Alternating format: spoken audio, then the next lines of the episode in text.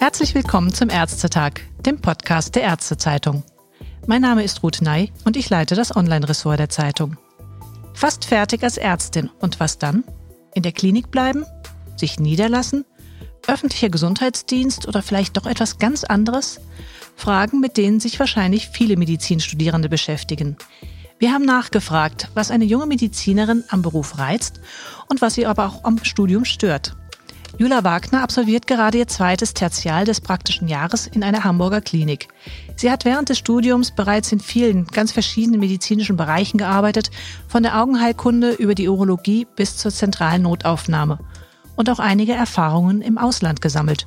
Und doch reizt sie noch ein ganz anderer Berufszweig, über den ich mich jetzt ebenfalls gleich mit dir unterhalten möchte. Hallo, Frau Wagner, ich grüße Sie am Telefon. Hallo. Hallo, ich freue mich. Hallo, Frau Wagner. Wir haben jetzt Montagabend. Ähm, Sie kommen gerade aus der Klinik, sind wahrscheinlich ziemlich geschafft. Haben Sie sich das mal vorher so vorgestellt, dass Klinikalltag so schlauchend ist? Ähm, nein, als ich äh, mir überlegt habe, dass ich gerne Medizin studieren würde, war ich dann natürlich noch etwas blauäugiger. Aber jetzt durch die Erfahrungen, die ich so in meinem Studium gesammelt habe, habe ich das natürlich so auch kennengelernt, ja. Und bin natürlich als PJlerin auch dann manchmal nicht ganz so lange da wie dann die ärztlichen Kollegen und Kolleginnen. Was war denn Ihre ursprüngliche Motivation für das Medizinstudium? Ich habe in der Schule in der 10. Klasse ein Praktikum absolviert, dieses zweiwöchige, das ähm, verpflichtend war und wusste damals nicht so richtig, wo ich das gerne machen würde und bin dann durch Zufall bei meinem eigenen Kinderarzt gelandet und habe da die zwei Wochen gemacht und war irgendwie begeistert. Ich fand vorher schon immer Naturwissenschaften und Biologie sehr, sehr interessant und dann die Arbeit mit Kindern in der Praxis, die hat mich dann irgendwie, ja, ergriffen und ja irgendwie dann die, die Idee gegeben, Medizin zu studieren. Wenn Sie jetzt so über die gut sechs Jahre, die Sie das Studium schon machen, zurückgucken, was ist von dieser ursprünglichen Motivation noch übrig geblieben? Welche Erfahrungen haben Sie gemacht? Was lernt man tatsächlich in dem Medizinstudium und auch jetzt dann während Formulatur und praktischem Jahr? Und was sagen Sie? Ja, eigentlich bin ich noch so richtig nicht auf meinen Alltag als Arzt, der irgendwie jetzt in naher Zukunft ansteht, vorbereitet. Ja, das ist verrückt. Ich sehe natürlich jetzt viele Kollegen, Kolleginnen auch, die wirklich hm, irgendwie kurz vor mir jetzt angefangen haben zu arbeiten, auch auch Freunde, Freundinnen zum Teil, die jetzt anfangen und das ist natürlich nicht so weit weg von mir. Das fühlt sich schon irgendwie sehr verrückt an, dass ich irgendwie in einem halben Jahr auch dann Ärztin sein könnte und irgendwie Patienten betreue. An sich ist von der Idee, Kinderärztin zu werden oder von diesem Traum, den ich damals hatte, schon auch noch, der ist noch bestehen geblieben.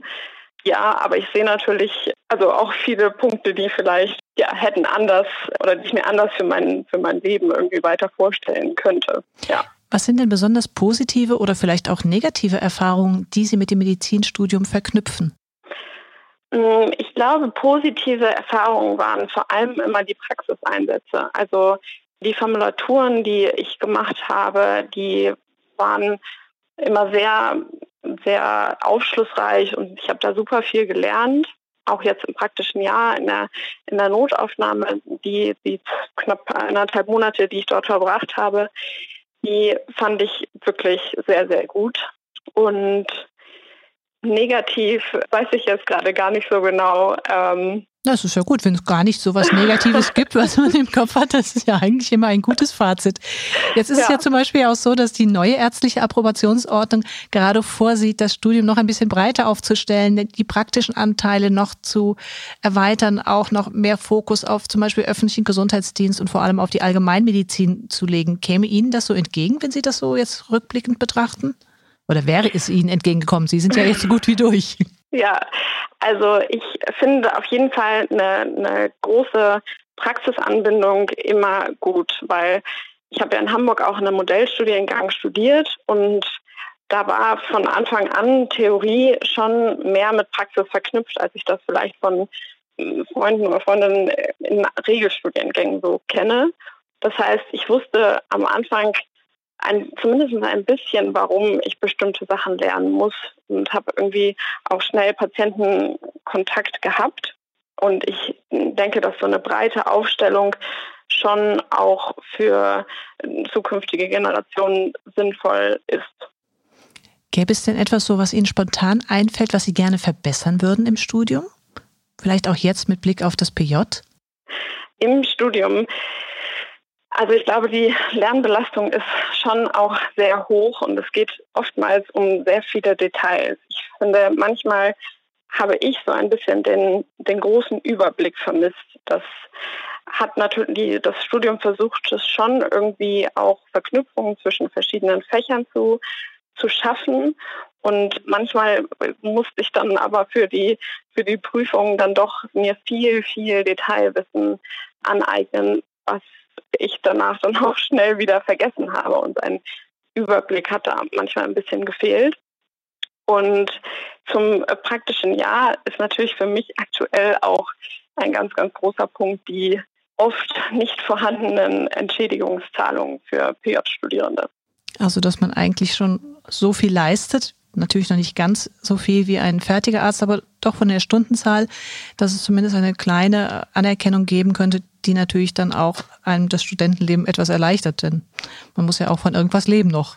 Genau, ja. Also ich habe zum Beispiel, ähm, ich bin ja auch nicht in, in Regelstudienzeit geblieben, weil ich meine Doktorarbeit gemacht habe und wie Sie schon gesagt hatten, auch im Ausland war und das zieht natürlich und ich würde, zieht sich natürlich und meine Eltern können mich glücklicherweise unterstützen. Ich weiß aber, dass das bei vielen auch nicht unbedingt so ist.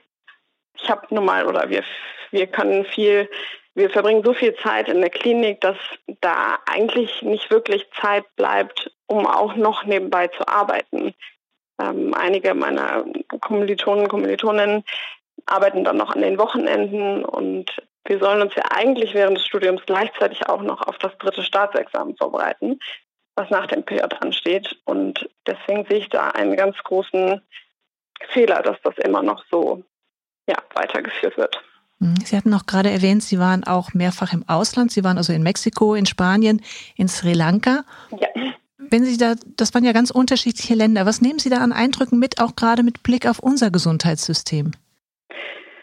was ich eigentlich immer mitgenommen habe, ist, wie glücklich wir uns schätzen können, in so einem, so einem Gesundheitssystem zu, zu wohnen. Wir haben tatsächlich in, in verschiedenen Ländern, vor allem in, in Mexiko, in Peru oder auch in Sri Lanka, also in eher Entwicklungsländern, viele Patienten gesagt, nimm mit nach Hause, dass die Menschen glücklich sein sollen, dass sie ein Bett alleine haben.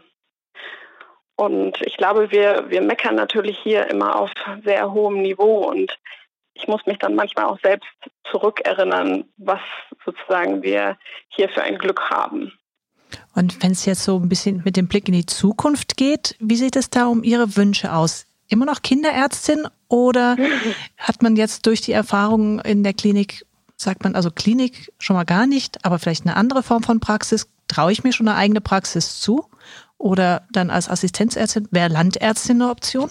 Also äh, Pädiatrie, ich mache ja jetzt gerade auch meinen Wahltertial in der Pädiatrie, ist schon etwas, was mich das ganze Studium begleitet hat. Ich habe versucht, in alle Richtungen auch meine Augen offen zu halten, aber trotzdem blieb, bleibt das irgendwie das, was mich glücklich macht. Und ich kann mir schon vorstellen, auch meine Weiterbildung als Fachärztin in der Pädiatrie zu machen. Aber ich würde jetzt auch nicht ausschließen, dass es vielleicht doch einen anderen Weg geht. Das macht jetzt natürlich ein bisschen neugierig. Sie hatten auch im Vorgespräch, muss ich gestehen, auch schon mal angedeutet, was Sie sich so überlegt haben, was man noch Spannendes mit dem Medizinstudium machen könnte, außer in der Klinik oder außer in der Praxis zu sein, vielleicht sogar aber auch kombiniert. Erzählen Sie mal, was Sie auch sich überlegt haben, was Sie gerne machen würden.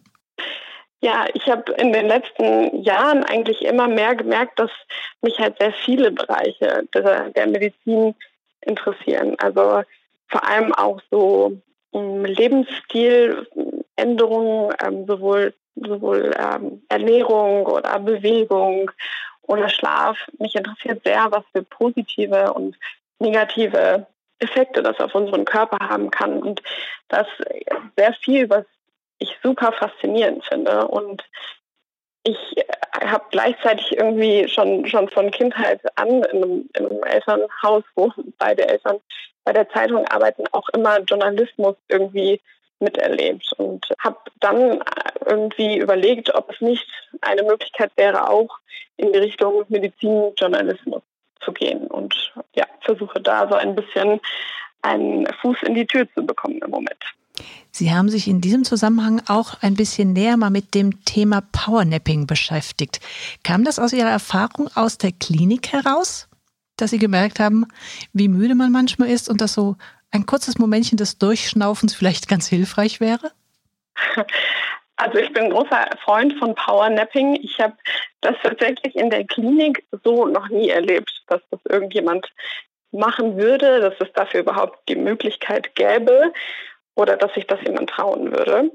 Aber im Studium haben viele meiner Kommilitonen und Kommilitoninnen und auch ich das schon in, in anstrengenden Lernphasen gerne gemacht. Ähm, und ich fand das immer sehr hilfreich, aber in der Klinik hat das leider noch nicht so viel Platz. Gibt es denn schon Kliniken, die das anbieten? Sind Sie da bei Ihren Recherchen vielleicht auf Möglichkeiten gestoßen, wo das schon umgesetzt wird? Also in Deutschland habe ich dazu nichts gefunden, aber es gibt tatsächlich in den USA und in, in Großbritannien Pilotprojekte, wo solche ähm, Nap Rooms, wie man sie dann nennt, oder so Schlafboxen, Schlafliegen aufgestellt wurden in Krankenhäusern um dem, dem Personal, sowohl den Ärzten, Ärztinnen als auch den Pflegekräften, eine Möglichkeit zu geben, genau solche Powernaps, also so kurze Schlafepisoden von, von 20 Minuten, maximal 25 Minuten, sich im, im stressigen Alltag auch zu genehmigen. Ja. Es ist ja jetzt auch so, dass es tatsächlich schon Firmen gibt, die das machen. Auch Fluggesellschaften wie Lufthansa haben eine Napping Policy eingeführt vor dem Hintergrund, dass ausgeruhte Flugpiloten natürlich weniger Fehler machen. Wie sind denn so Ihre Erfahrungen in der Klinik? Das sind ja jetzt die allerersten auch. Wie überarbeitet fühlen Sie sich manchmal, vielleicht auch Kollegen und auch dieses eigene Gefühl, ich glaube, ich bin jetzt wirklich nicht mehr wach genug. Die Gefahr, dass ich Fehler mache, wäre jetzt wirklich groß. Ich glaube, der, der Unterschied in, in den verschiedenen Fachgebieten ist sehr, sehr groß.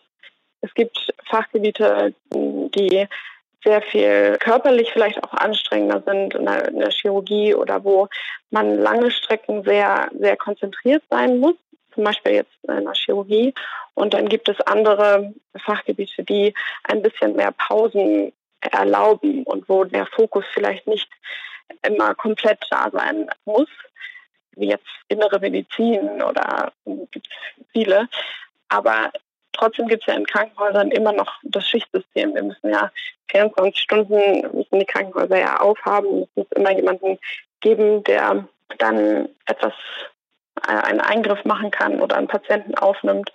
Und ich habe in, in der Zeit in der Notaufnahme habe ich morgens immer die Assistenzärztinnen aus der Nachtschicht immer gesehen und manchmal hatten sie Glück und konnten oder hat, konnten irgendwie ein paar Stunden Schlaf haben und manchmal halt auch nicht. Und das macht, glaube ich, über eine Zeit schon auch kaputt. Und da nimmt natürlich die Konzentration und sowas stark ab. Ich äh, sehe das also in der Chirurgie vor allem als, als Problem an, ja.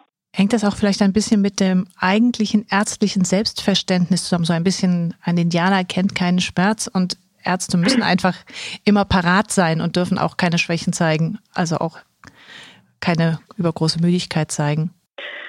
Ich denke schon. Eigentlich sind das ja die Schlafmediziner, die Medizinerinnen, die sagen, dass Schlaf wichtig ist und dass es für uns, für unsere Reaktionsfähigkeit, aber auch für unsere langfristige Gesundheit vonnöten ist, dass wir genug schlafen. Und gleichzeitig sind es dann die, die Medizinerinnen, die sich dann nicht unbedingt dran halten. Ich glaube, dass kulturell in Deutschland allgemein so Schlaf ein gewisses Stigma hat. Also es ist eher mit Faulheit assoziiert, äh, wenn jetzt jemand sich mittags hinlegen würde und am liebsten würden alle so wenig schlafen wie möglich, um viel Zeit vom Tag zu haben. Also das sind dann wahrscheinlich auch die Schwierigkeiten, die als, ja, als größte Hürde in der Klinik vorhanden sind, dass man dort solche Napping Rooms dann einführt. ja, ich denke, dass da das Bewusstsein fehlt und natürlich das auch immer ein, ein Kostenfaktor wäre. Und viele glauben, denke ich nicht, dass das irgendwie einen Vorteil hätte, wenn man sich Ruhephasen gönnt. Ja, ich danke Ihnen ganz herzlich fürs Gespräch. Ich möchte Sie jetzt auch in Ihren wohlverdienten Feierabend entlassen. Ja, danke Ihnen für das Gespräch. Damit Sie dann da auch zur Ruhe kommen. Ich wünsche Ihnen viel Erfolg bei der Entscheidung Klinik, Praxis oder Medizinjournalismus. Also viel Erfolg. Die Wege als Medizinerin sind ja sehr breit gestreut. Ja, danke. Danke sehr. Tschüss. Tschüss.